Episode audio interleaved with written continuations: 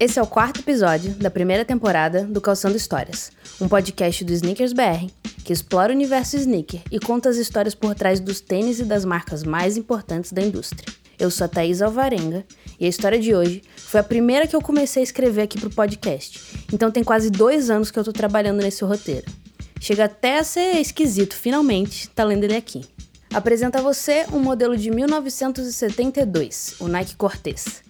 Essa é a silhueta que iniciou a história da Nike e se consagrou como um grande clássico dos tênis de corrida. E talvez um pouquinho além, como a gente vai descobrir. Vamos lá?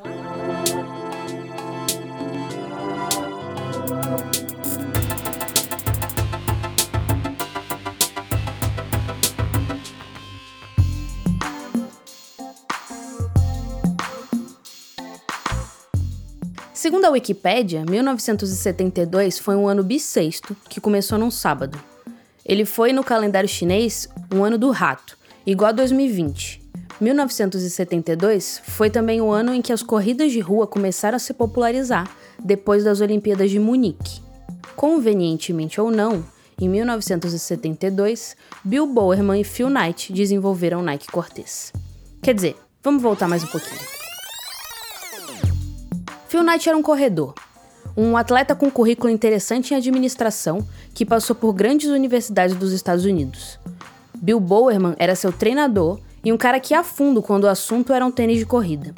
Bill fazia diversos testes, construía protótipos e estudava como melhorar seus modelos e, com eles, o desempenho dos seus atletas. Phil, por outro lado, escreveu um trabalho em uma das matérias do seu mestrado com o título Os calçados esportivos japoneses, podem fazer pelos calçados esportivos alemães o que as câmeras fotográficas japonesas fizeram pelas câmeras fotográficas alemãs? Bom, parece que eles tinham bastante em comum, né? E tinham mesmo.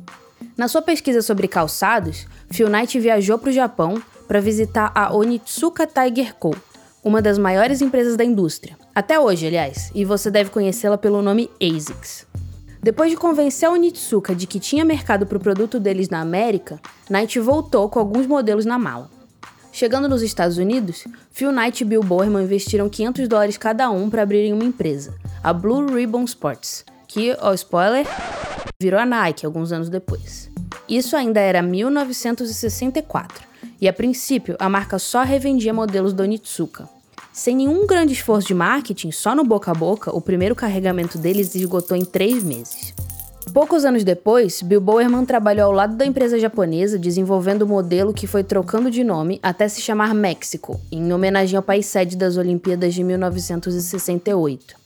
Eles ainda não estavam satisfeitos com esse nome, tentaram registrar Aztec, em referência ao povo azteca lá do México pré-colonização espanhola, mas tiveram uma treta com a Adidas, que já tinha um tênis batizado Azteca Gold. A inspiração para Cortés veio de Hernán Cortés, um conquistador espanhol que venceu os astecas em 1500 e foi um jeito também de dar uma cutucada na concorrência. Alguma coisa do tipo, ah, vocês são os astecas, então nós somos a Espanha. Bem maduro. Tá acompanhando? A princípio, o Cortez era um tênis criado para o Bill Bowerman e Onitsuka Tiger, com a marca da Onitsuka Tiger e vendido na Blue Ribbon Sports. E o Cortez era um baita sucesso tanto entre atletas profissionais quanto para quem só queria praticar seu jogging numa boa. No finzinho da década de 1960, o relacionamento entre a marca e a revendedora foi estremecendo. A Tiger ficava ameaçando não renovar o contrato da Blue Ribbon Sports, tentou comprar a revendedora por um valor abaixo do mercado, elas romperam e de 1971 para 1972, quando a BRS vira Nike, aí a coisa desanda de vez. Só que eles tinham criado um modelo em conjunto, né? Então veio a treta. Depois de três anos brigando na justiça enquanto as duas vendiam um modelo no meio tempo, cada uma com seu brand nas laterais, foi decidido que o nome Cortez ficaria com a Nitsuka Tiger e que a Nike seria detentora do design. Mas a marca japonesa até aí já tinha feito umas alterações na silhueta, mudado o nome para Corsair e ficou por isso mesmo. Em 1974, essa disputa terminou e aí quem que passou a brilhar? O Nike Cortez.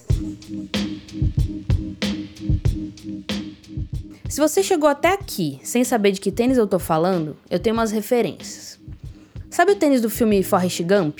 Aquele que ele usou para correr durante 3 anos, 2 meses, 14 dias e 16 horas? Cortez. Sabe aquela foto da Farrah Fawcett descendo uma ladeira de skate no set das Panteras? Senhorita Cortez, uma versão feminina lançada uns anos depois. Sabe o tênis que a Whitney Houston usou no intervalo do Super Bowl em 1991? Cortez de novo. Especial, né? Aliás, se essas referências ficarem um pouco distantes de você, eu vou trazer mais uma, mais recente. O Bruno Mars também subiu no palco do intervalo do Super Bowl de Cortez, mas em 2016. Recapitulando. Phil tinha ido para o Japão. Bill desenvolveu alguns modelos para os seus atletas. Fundaram a Blue Ribbon Sports, que só revendia.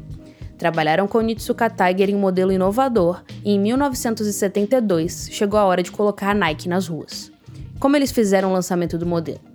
Durante as Olimpíadas de Munique, nos pés dos atletas. Lembra que eu comentei lá no comecinho que foi a partir daí que aconteceu o chamado running boom e a corrida recreativa se popularizou? Era o momento perfeito para lançar. E aí você me pergunta, tá, mas e como que esse tênis era? Vou contar.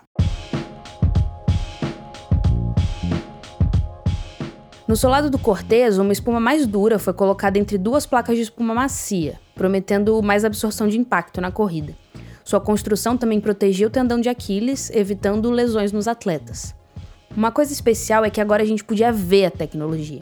A espuma do meio era azul para se destacar da espuma branca e mostrar que era ali que a inovação estava. Esse conceito de tecnologia visível é muito usado ainda hoje, principalmente em modelos de performance. Para a gente se convencer de que algo está ali, fica mais fácil se tiver alcance dos nossos olhos, certo?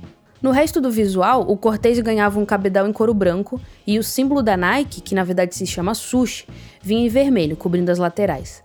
Depois dessa primeira edição em couro, Bowerman percebeu que o tênis podia ser mais leve, o que é uma característica importante, principalmente para provas de corrida mais longas, e aí ele desenvolveu versões em nylon e em camurça. E qual foi o resultado dessa primeira empreitada de Phil Knight e Bill Bowerman? Bom, o Cortez foi o primeiro modelo da Nike que colocou a marca em evidência. Ele foi o pontapé inicial da Nike, ajudou a definir o rumo do mercado de calçado esportivo e precedeu tudo que a gente conhece hoje. Financeiramente, o Cortez também foi um baita sucesso. No primeiro ano, ele sozinho faturou 800 mil dólares, e isso sem dúvida ajudou a ascensão da Nike. Eu não preciso nem dizer que hoje ela é uma empresa multibilionária. O Nike Cortez ficou muito popular na cultura hip hop, como tantos outros modelos de tênis que já passaram até aqui pelo Calçando Histórias. Inclusive, uma das edições mais especiais, que comemora seu aniversário de 45 anos, leva o nome Compton no seu painel traseiro. Compton, se você nunca ouviu falar, é uma cidade no sul da Califórnia, conhecida como berço do rap, e o Cortez bombou por lá.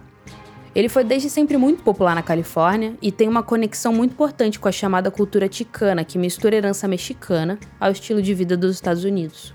E essa cultura marginalizada foi um grande apoio para o Nike Cortez ao longo dos anos.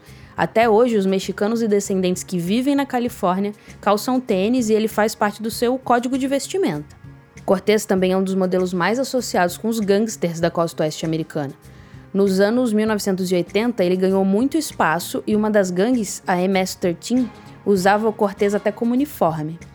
No fim daquela década e no início dos anos 1990, bandas de rap que cantavam o estilo de vida gangster ajudaram a colocar o tênis ainda mais em evidência enquanto símbolo disso. Um dos apelidos que o Cortez ganhou nessa época foi Dope Man Nikes, fazendo referência à música Dope Man da banda NWA. Em paralelo ao que acontecia nas ruas, a própria Nike calçou com cortês do corredor Steve Prefontaine ao cantor Elton John, o que fazia o modelo ser relevante tanto no esporte quanto como ícone de estilo. Hoje em dia, o Nike Cortez já não é mais um tênis indicado para corrida. Ele passou a ser considerado um modelo casual. Em 2017, ele completou 45 anos, presente de aniversário foram várias edições especiais, como aquela que eu falei ainda agora em homenagem a Compton. E ao longo desses anos todos, ele ganhou muitas, muitas, muitas outras versões. No mundo dos sneakers, é comum a gente ver colaborações entre as grandes marcas, ou designers, ou artistas, ou quem mais quiser assinar um modelo. E uma silhueta tão icônica como o Nike Cortez, com tantos anos de história, não podia ficar sem algumas versões colaborativas o rapper Kendrick Lamar, a tenista Maria Sharapova e a grife Comme des Garçons foram algumas das parcerias que a Nike firmou nos últimos anos, usando o Cortez como ponto de partida. Aliás, desses nomes, o de Kendrick Lamar não se conectou com o tênis à toa. O rapper é de Compton, então a história com Cortez já vem lá de trás.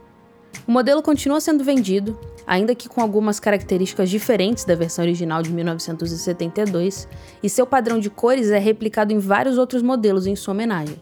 A gente viu, por exemplo, o Vapor Waffle da Sakai recentemente, com esse padrão de cor original do, do Cortez. E essa história, como tantas outras da indústria sneaker, continua sendo escrita a cada nova versão, a cada novo modelo que usa o Cortez de referência e a cada vez que alguém tira um Cortez da caixa.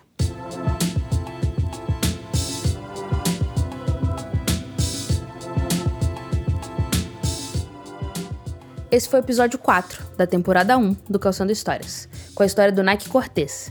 Se você não escutou a nossa pré-temporada sobre a Adidas Superstar, ela tem três episódios e também está disponível nessa plataforma aqui.